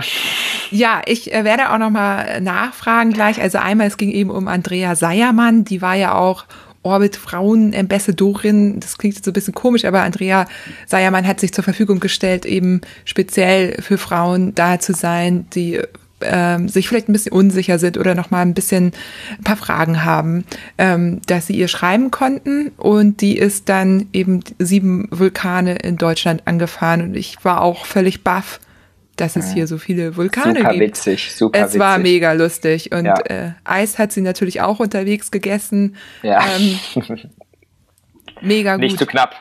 So, aber Raphael, weil ich glaube, es ist wirklich ein bisschen äh, schwer zu verstehen, wenn man jetzt so vom erst, äh, zum ersten Mal davon hört. Ich kann mir jetzt überlegen, eine Route über 180 oder über 360 Kilometer zu planen, wo auch immer. Ziel Genau. ist, dass ich sie in One Go fahre, also ohne dass der die Aufzeichnung stoppt, so wie ja auch beim Orbit. Ne? Wir brauchen eben eine durchgehende Strecke, zumindest wenn ich in dieses Leaderboard möchte, wo die Zeit genommen Ja. wird. Ja, genau. Also ähm, ja, ein wichtiger Punkt, den ich gerade vielleicht noch nicht erwähnt habe, es muss ein Loop sein. Also genauso, wir fahren ja immer im Kreis im Orbit-Style. Das heißt immer in Uhrzeigersinn einmal eingekreist 360 Grad. Ähm, ja, ich würde jetzt erstmal nicht davon ausgehen, dass so viele Leute im Januar das über mehrere Tage strecken. Da, da gibt es keine Grenze. Wir müssten halt schon schauen, dass wir das prüfen können, dass am Ende die, die Distanz irgendwie eingehalten wird. Also die Route muss in einem Go quasi eingereicht werden. Das heißt aber nur, dass das GPS-Device nicht ausgeschaltet werden darf. Wie, wie lang das Zeitlimit, es gibt ja kein Zeitlimit, also das ist völlig egal. Wer, Ja. wer, wer sich auch zwischendurch im Hotel oder so aufwärmen will und da schlafen will, ist alles kein Problem. Die Aufzeichnung darf nur nicht unterbrochen werden. Alles klar. Und dann ähm, überlege ich jetzt, ich möchte mitmachen. Das heißt, ich gucke jetzt auf eure neue Seite, die dann jetzt auch online ist und registriere mich aber jetzt im Dezember schon. Hm. Und dann plane ich die Route, komme vielleicht noch mal zu einem Workshop, wenn ich sowas noch nicht gemacht habe oder ne, da ähm, gibt es jetzt zwei Termine, die dann auch auf der Webseite stehen und dann ab dem 1. Januar bis zum 31. kann ich die dann fahren. Genau, dann wird man die einfach ähm, fahren, einmal rum, im Solo oder im Team, taggt uns als, als Mitfahrer und wir erstellen dann diese Rangliste. Je- Jeder wird ja eine Zeit haben, egal ob er die jetzt auf Zeit gefahren ist oder nicht, aber jeder wird eine Zeit haben. Das heißt, jeder wird auch in das Leaderboard reinkommen. Aber eben, ich fand das letztes Jahr super witzig, ähm, wie die Kommunikation über Komoot stattgefunden hat und dass dann so viele Leute ihre Erfahrungen da reingeschrieben haben und andere Leute haben wieder was aufgegriffen und auch gesehen, ah, an dem Punkt war ich auch oder an dem Brunnen habe ich auch immer Wasser nachgeholt. Das war super cool. Und so wollen wir das diese auch machen, dass einfach witzige Routen am Ende bei rumkommen. Und das eben alles, das darf man nicht vergessen, für einen guten Zweck. Also das liegt mir halt auch einfach im Herzen, dass man mit so einer Community, die sich jetzt letzten Sommer aufgebaut hat, auch einfach gemeinschaftlich eine coole Sache unterstützen können. Oder zwei coole Sachen in dem Fall. So, und jetzt sind aber alle heiß darauf zu erfahren, wann geht's denn mit der Orbit-Serie weiter? Also wann geht die los? Gibt's da Veränderungen? Kannst du da schon was zu sagen?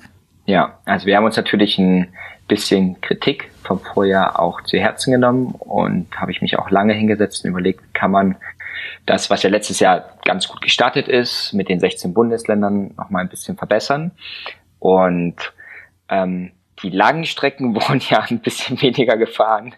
Auch bei meiner eigenen Brandenburg-Strecke habe ich ja auch nicht selten gehört, oh, 300 Kilometer durch den Sand hier geschoben, das Rad. Ich bin kaputt. Das war ein bisschen viel. Ähm, wir werden die Routen etwas kürzer machen. Ähm, es gibt 20 Routen und keine 16 mehr. Äh, wir decken aber trotzdem alle Bundesländer ab. Also, also ja, wir werden jetzt kein Bundesland unter den Tisch fallen lassen. Im Gegenteil, wir werden noch mehr an, an ich habe mir einfach auf eine Deutschlandkarte geöffnet, habe versucht, alle Punkte abzudecken, dass jeder vor Ort fahren kann und nicht so weit reisen muss. Ähm, genau, sie werden kürzer, sie werden unterm Strich auch alle ein bisschen fahrbarer werden. Wir achten jetzt auch schon drauf, dass wir so diese, diese härteren Mountainbike-Passagen nicht mit reinnehmen, aber auch da nochmal der Vermerk, manchmal geht's nicht anders. Man, man möchte coole Routen miteinander verbinden und dann gibt's einfach Zwischenstücke, die eben doch mal ein bisschen tougher sein können. Ähm, der Start von der Serie wird am 1.5. sein und dann ist das Zeitfenster wieder für zehn Wochen offen und ich würde auch das Ranglistensystem dieses Mal ein bisschen anpassen wollen. Letztes Jahr gab es wurden schon die belohnt, die einfach viel gefahren sind. Und da werde ich jetzt so ein paar Mechanismen einbauen, dass wir es ein bisschen mehr Richtung Leistung machen. Und es gibt auch nicht, ähm, ich werde es wahrscheinlich festsetzen auf acht Routen, die gefahren werden müssen. Dafür gibt es Punkte. Und für alle weiteren gibt es aber keine Punkte. Die können natürlich gefahren werden, aber dass man da irgendwie nochmal so eine Grenze zieht. Ähm, und ich glaube, acht Routen in zehn Wochen ist auch fair für alle. Das heißt quasi fast jedes Wochenende eine Route und man kann sich mal zwei Wochenende, zwei Wochenende eine Pause gönnen. Zumal man ja ähm, die dann auch deutlich besser erreichen kann, weil es ja 20 gibt über genau. ganz Deutschland verteilt. Ja. Wird es denn diesmal Preise geben? Gab es ja letztes Jahr nicht, aber hm, ähm, ähm, gibt es da irgendwelche Pläne? Nicht, dass ich das jetzt mal meinen würde, dass das wichtig wäre, aber Will, so willst du mitfahren? Neugier. Willst, willst du Preise v gewinnen? Vielleicht würde ich dann ja mal mitfahren. Dann endlich Hallo, mal ich bin ein durch, Orbit gefahren. Ja. ja. aber äh, nur, dass ich das schon in meinen Trainingsplan einbauen kann. ja. Ähm, grundsätzlich erstmal, also ich würde jetzt nicht einfach sagen, ist, also vom Preisgeld will ich erstmal gar nicht anfangen. Also da kann ich sagen, nein, das wird es nicht geben. Ähm, ich finde immer dieser Ruhm und Ehre und Abenteuergedanke eigentlich ganz cool. Wenn sich irgendwas Cooles ergibt und wir arbeiten ja auch mit Sponsoren zusammen, wenn da coole Ideen kommen, wo ich jetzt sagen würde, ey, das ist, das ist kein Verkauf, da, da stehe ich mit Orbit 360 voll dahinter, das ist cool für die Sponsoren und das ist aber auch cool für den Teilnehmer und jeder bleibt sich treu und man macht einfach ein cooles Projekt zusammen und dann entsteht daraus irgendwas, was vielleicht ähm, mit einem Preis dann zu tun hat. Dann ja, würde ich, würde ich jetzt nicht Nein sagen. Aber grundsätzlich ist das jetzt nicht der erste Gedanke, den ich in meinem Kopf habe. Was gibt zu gewinnen bei der Serie? Ja, ist doch cool. Die zweite Frage ist, wird es eine Teamwertung geben? Ja, ähm, cool. Das wurde uns ja letztes Jahr teilweise hart angekreidet und wir wussten das, wir wollten auch eine Teamwertung machen, aber ich glaube, es kann sich jeder vorstellen, dass unsere Köpfe da explodiert sind in diesem neuen Rennformat, dass es einfach so schnell hochkam und dass wir, dass wir teilweise selbst erstmal schauen mussten, wie kann das alles funktionieren. Man muss das ja alles von vorne bis hinten einmal durchspielen. Und ähm, mit dem Workaround, mit Komoot hat das ja alles so gut geklappt, wie ich jetzt im Nah. Ich war super überrascht, dass es so gut geklappt hat. Ähm, deshalb können wir dieses Jahr auch sagen, ja, wir machen auch eine, eine Teamwertung, was dann halt zu zweit ist. Ob wir es noch mehr erhöhen, vielleicht sogar auf vier. Ich hatte am Anfang für Right for Reason sogar überlegt, eine, eine Viererwertung zu machen, was dann aber wirklich super komplex ist mit Verlinkung über Komoot und wer reicht die Ver Verlinkung ein oder müssen alle vier eine Verlinkung machen? Wie macht man das mit der Anmeldung? Ähm, es gibt ja dann einen Teamnamen, was ist, wenn sich einer verschreibt und, und, und. Ähm, aufgrund der Covid-19-Richtlinien jetzt habe ich das für Januar sowieso rausgenommen, weil selbst, also selbst wenn es offiziell erlaubt ist, finde ich nicht, dass man jetzt alles unbedingt an die Grenzen drücken müssen, was halt maximal erlaubt ist. Und dann macht man das auch. Also ich finde, Zweier-Team ist dann auch völlig okay. Ähm, für die Gravel-Serie haben wir ja zum Glück noch ein bisschen Zeit, das auch IT-technisch so abzudecken und zu schauen, ist es denn überhaupt möglich. Ja, voll gut. Also Zweier wäre ja schon mal richtig, richtig gut. Zweier-Team, ja. So. Und auch, und auch da, da gibt's dann natürlich nochmal, also jetzt auch gerade für die Januar-Challenge, wir würden uns sehr freuen, wenn wir nochmal den Frauenanteil ein bisschen hochkriegen würden. Und vielleicht, wir haben jetzt im, im Scouting-Team haben wir fast 50-50 drin. Also da haben wir super angezogen und das ist ein richtig cooles Team jetzt insgesamt geworden. Ähm, wird auch bald nochmal was zu kommen zu dem Team. Ähm, auch für die Right for Reason Challenge. Männer, schnappt euch die Frauen und, schna und Frauen, schnappt euch die Männer und fahrt das als Zweierteam. Also auch da, ähm, es gibt einen Spendenbetrag und man kann so viel fahren, wie man will. Oder es gibt auch, also selbst der Spendenbetrag, das ist alles frei. Man kann was spenden, man muss nicht. Im Prinzip kann jeder fahren, mit wem, wie oft er will und egal welche Distanz. Also ja, da wäre ich froh, wenn wir vielleicht ne, so 30-prozentigen Frauenanteil da jetzt hinkriegen. Wer weiß. Das wären gut. wir auf jeden Fall mal Vorreiter. Und Frauen, schnappt euch auch Frauen. Wollte ich noch äh, einfach Und das nur auch noch, ja, sorry, stimmt, hätte ich ja. Und ja. Äh, divers sowieso. Genau, genau, auch, auch bei den, ne, ich, ich glaube 360 Kilometer ist schon tough. Es gibt ja, es gibt ja schon ein paar Leute, die fahren die Festiv 500 in One Go. Ähm, das ist, habe ich übrigens eventuell jetzt auch vor diesen, diesen Dezember. Mal schauen, ob, ob sich da was ergibt. Ähm, aber 360 Kilometer im Januar sind natürlich super hart. Für die 180 Kilometer, ich glaube, das ist schon machbar. Und jeder, der ein Rad hat, kann das, glaube ich, auch. Dafür braucht man jetzt wirklich nicht mehr das, das super High-End-Bike für ein paar tausend Euro. Da ein Kumpel fährt ein Retro-Bike und der da sagt, klar, mache ich irgendwie. Und, und eine Freundin von mir, die möchte das Projekt unterstützen und hat gesagt, du Graf, ich finde die Idee so cool, ich, ich möchte auch einfach irgendwie meinen Beitrag zu leisten und nicht nur einfach Geld irgendwo reinholen, sondern ich finde das cool, wenn ich dann wirklich fahre und dieser Gedanke mit Komoot würde eventuell nochmal was draufzahlen, wenn ich finische. Ähm, und da hat sie jetzt gefragt, was ist, wenn sie mit einem E-Bike teilnimmt? Und ich habe zugestimmt. Also ich habe gesagt, klar, wir besorgen dir ein E-Bike und da geht's einfach um den guten Zweck. Und dann ist, ne, fürs Ranking spielt das dann natürlich keine, keine Rolle. Sie wird ja jetzt vorne mit dem E-Bike nicht, sie wird nicht auftauchen. Aber ein E-Bike ist dann in dem Fall auch erlaubt, weil da geht's jetzt einfach mal um eine gute Sache und um eine Herausforderung, die man selbst meistert, aber nicht unbedingt um die aller, aller schnellste Zeit da fahren zu müssen. Ja, total gut. Also, ja. ne, das, ähm, man muss da auch nicht so finde ich immer so, so, so eng sein, nee, also das eben. so eng sehen. Ja. Und wenn, es gibt ja auch noch andere Fahrradtypen, die Velomobile oder so, ne, die sind ja auch bei sowas immer gerne dabei. Ja. Ähm, da müsste man wahrscheinlich auch, äh, ins, die sind ja super schnell. Da müsste man, da müsste man auf jeden Fall eine Kategorie machen. Also ich glaube, ja. ja. Also ähm, ja, die fahren ja auch gern so Hamburg-Berlin, diese genau, Zeitfahrgeschichten ja. mit und so. Ne? Ich weiß nicht, hast du vielleicht gesehen, an dir vorbei Die sind an mir vorbei, äh, geräuschlos an mir vorbei gebrettert. Ja. so schnell kann man gar nicht reagieren. Nee, das ist total verrückt, wie die da, uiuiui. Ja, aber dann äh, kann man das ja mit, äh, wenn man äh, den Titel schreibt mit seinem Namen und wie auch immer, ja, das wirst du ja alles noch ganz genau, genau. sagen, wie man das machen muss, ähm, dann würde man daneben schreiben, wahrscheinlich Velomobil. Genau, die Art und Weise, wie man eben gefahren ist, ja. Und dann werden wir einfach Filterfunktion auch ähm, Fixie ich werde auch eine Fixo-Kategorie einführen, finde ich auch ganz cool. Ach cool. Und, und vielleicht ich auch noch, noch mal. ein paar. Du hast doch, ja, siehst du, dann kannst du noch mal die, die äh, vielleicht mal wieder raus wollen. Ja, entstauben und noch mal da 360 Kilometer auf dem Fixie fahren. Ja, ja. Ja. Ähm, eventuell werde ich sogar auch Altersklassen noch mal. Da müssen wir gerade wieder schauen, wie das IT-seitig, äh, ob wir das hinkriegen.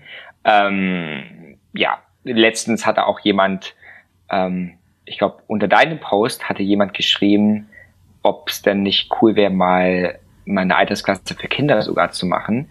Äh, ich glaube, das war sogar, als, als du mit deiner Tochter gefahren bist, hat das jemand geschrieben. Finde ich, finde ich eigentlich super witzig, aber es ist halt Teilnahmegebühr ab 18 Jahre, äh, Teilnahme erst ab 18 Jahre. Von dem her. Da kann ich ja mal ein bisschen spoilern, das, davon weißt du auch noch gar nichts. Ich hatte ja überlegt, mit den Kids hier so einen kleinen Kids-Orbit in Hamburg zu scouten okay. und den zur Verfügung zu stellen, einfach. Also, ne, der. Das ist cool. Uh, das ist, nee, davon weiß ich noch nichts. Nee, davon weißt du überhaupt noch nichts. Also, aber können wir ja mal gucken. Das ist ja. vielleicht gar nichts Offizielles. Vielleicht, nee. ne, könnt ihr ja dann einfach gucken, den, kann ich ja bei mir haben. Nicht, dass du da irgendwie Ärger kriegst, aber dann ja. gibst den bei mir auf dem neuen wundersame Fahrradwelt Komoot-Profil, das es dann auch geben wird. Und ähm, vielleicht haben ja noch ein paar mehr Leute Lust zu, das in ihrer Region einfach zur hm. Verfügung hm. zu stellen. Die kann ich dann auch alle bei mir in eine Collection reinladen. Und vielleicht gibt's ja auch eine Überraschung dann am Ende für die Lütten, die, das die dann ist eine schöne Idee. Sind. Ja. Das ist cool aber nur wenn alle mitmachen. Also so, ne, das ist jetzt nichts, äh, ähm, nichts Offizielles Sicheres. oder ja. so, aber in, inspiriert ne, vom Orbit und mhm. weil unsere waren ja auch schon mit Scouten. Ja? Mhm. So.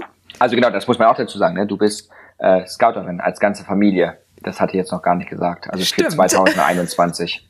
Bei ja. uns ist wirklich die ganze Familie involviert, mhm. ja. Mhm. Ja, Stimmt, das ist mir noch gar nicht aufgefallen. Aber ja, die müssen alle mit und sie sind auch ganz stolz, wenn sie dann dabei sind. Also das ist es eben immer. Ne? Ich werde ja oft gefragt, wie ich das irgendwie mit den Kindern so mache. Und ähm, gleich vorweg, die haben auch nicht auf alles Lust. Aber manchmal dann, äh, wenn sie dann irgendwie so viel davon mitkriegen, mm, und dann dürfen sie selber mit auf den Orbit oder sogar selber mit einem Orbit scouten, einen eigenen damit kriegt man die auf jeden Fall dann. Richtig cool. Das, das finden die gut, ja. Ja. Ja.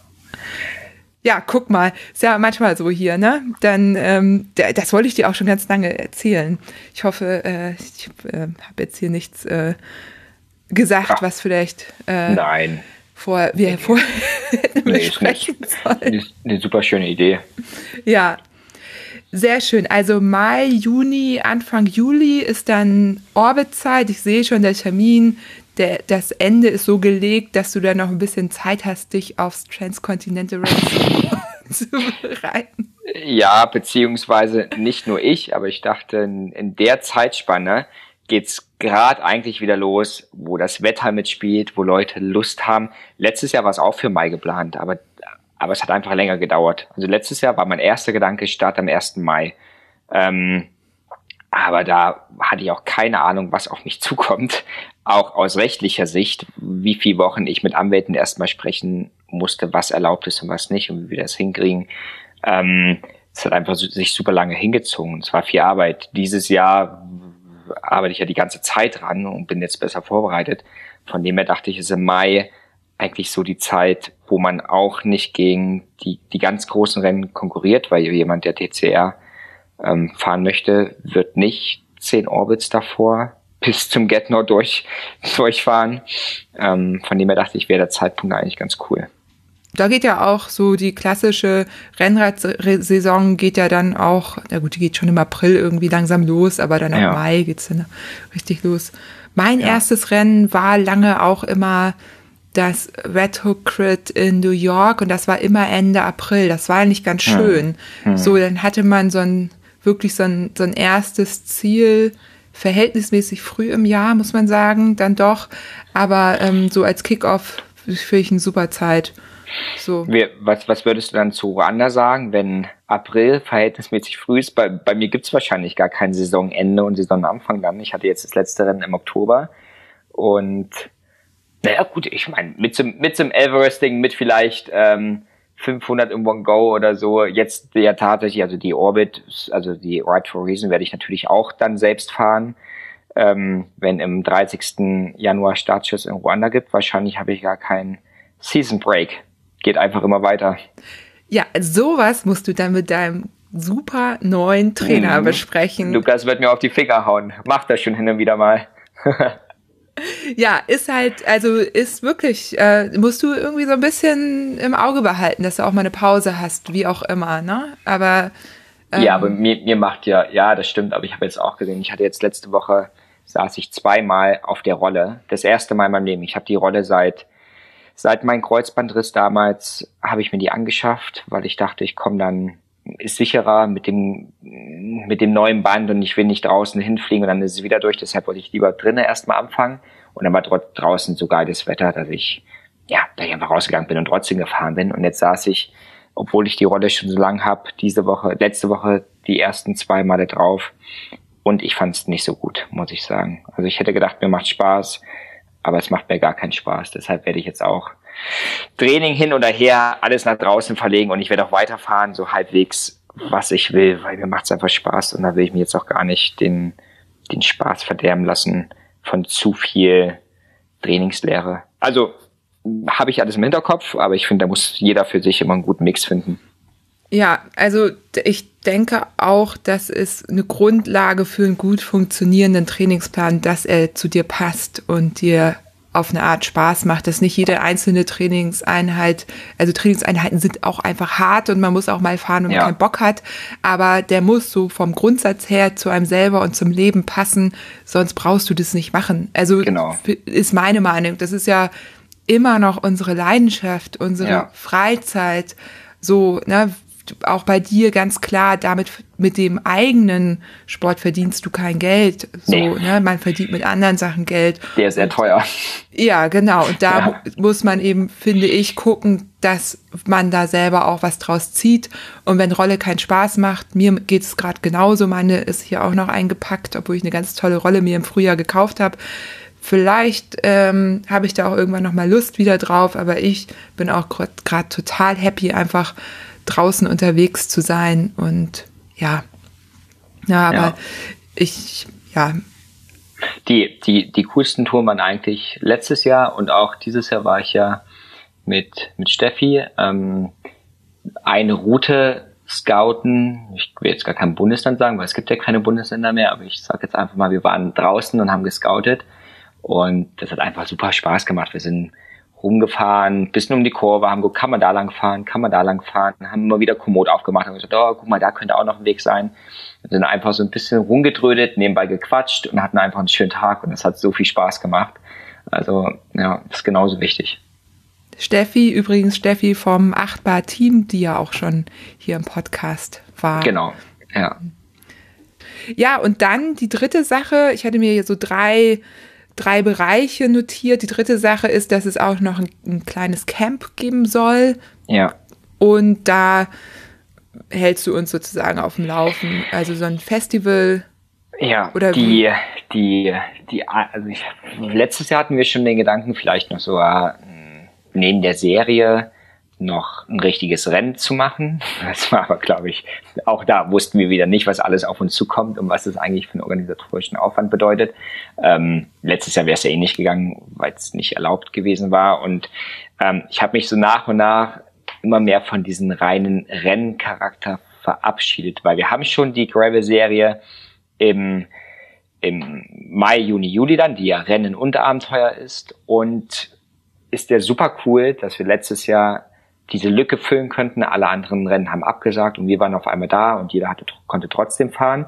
Und es hat sich auch schon eine coole Community gebildet, wo sich dann jeder über Instagram oder Komoot kannte. Man kannte die anderen Fahrer, man hat die ausgecheckt.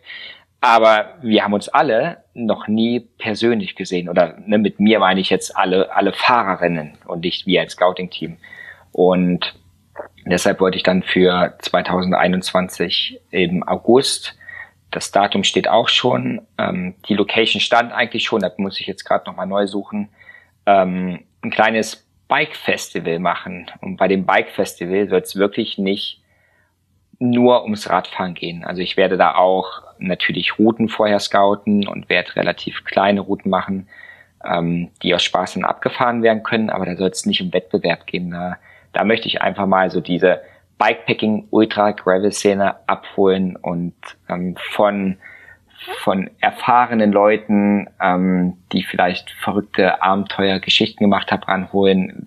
Vielleicht baue ich ein kleines Kino auf, vielleicht gibt's Yoga- und Meditationskurse. Ähm, einfach alles rund ums Bikepacking und Gravel soll da abgearbeitet und abgearbeitet soll einfach genossen werden in einer coolen Community am Lagerfeuer.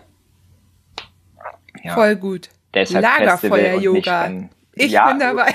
Lagerfeuer, Bier-Yoga. ja, Bier-Yoga. Ja. Okay, ja. ja, klingt total cool. Und ich fand es auch, wir haben uns ja in sehr kleinem Kreis getroffen, auch Corona-bedingt natürlich. Und ich fand das richtig gut. Also. Das, das Time Warp. Ja. Ja, ja, genau.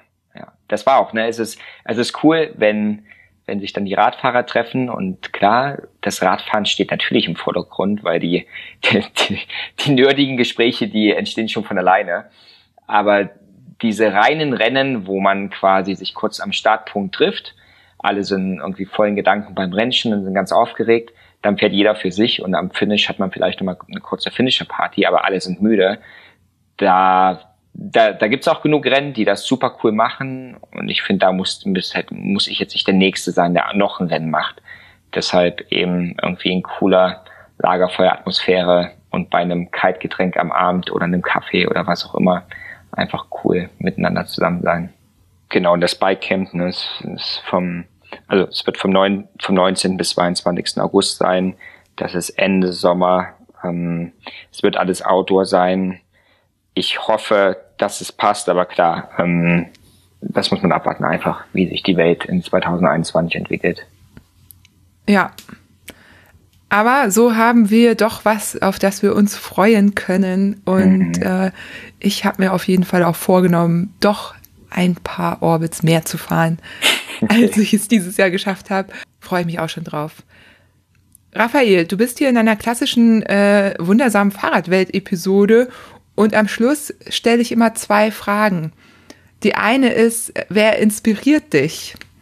Mhm. Ähm, da würde ich jetzt spontan sagen, Jack Ultracyclist. Den finde ich ganz cool. Ein Radfahrer aus Australien. Der macht immer coole Challenges. Der fährt eigentlich keine Rennen. Der ist jetzt aber letztes Jahr ist er drei Everestings in drei Ländern an drei Tagen gefahren. Das ist total keine Ahnung, wie das geht wenn man bedenkt, dass ich für mein letztes Everesting 25 Stunden gebraucht habe, was auch keine schnelle Zeit ist, aber da, da ist der Tag quasi schon vorbei. Und er ist dazwischendurch noch von Land zu Land hin und her gefahren. Ähm, dem finde ich super cool. Ja, so aus, aus Radfahrsicht jetzt. Sehr cool. Und welches Buch hast du vielleicht kürzlich gelesen oder kannst du generell empfehlen? Ähm, ich lese gerade Universum für Eilige, um ein bisschen das, das Orbit-Wording zu, zu äh, studieren und zu lernen. Äh, das ist ganz cool. Ähm, ich habe sogar einen Deal gemacht, das, na, das kann ich jetzt auch hier droppen. Ein Kumpel, der eigentlich den, den Orbit am Anfang gesagt hat, ja, im, im Januar, im Januar sehe ich mich nicht auf dem Rad. Und dann ich, ey, das ist für einen guten Zweck. Äh, ich sehe dich im Januar auf dem Rad, aber sehr wohl.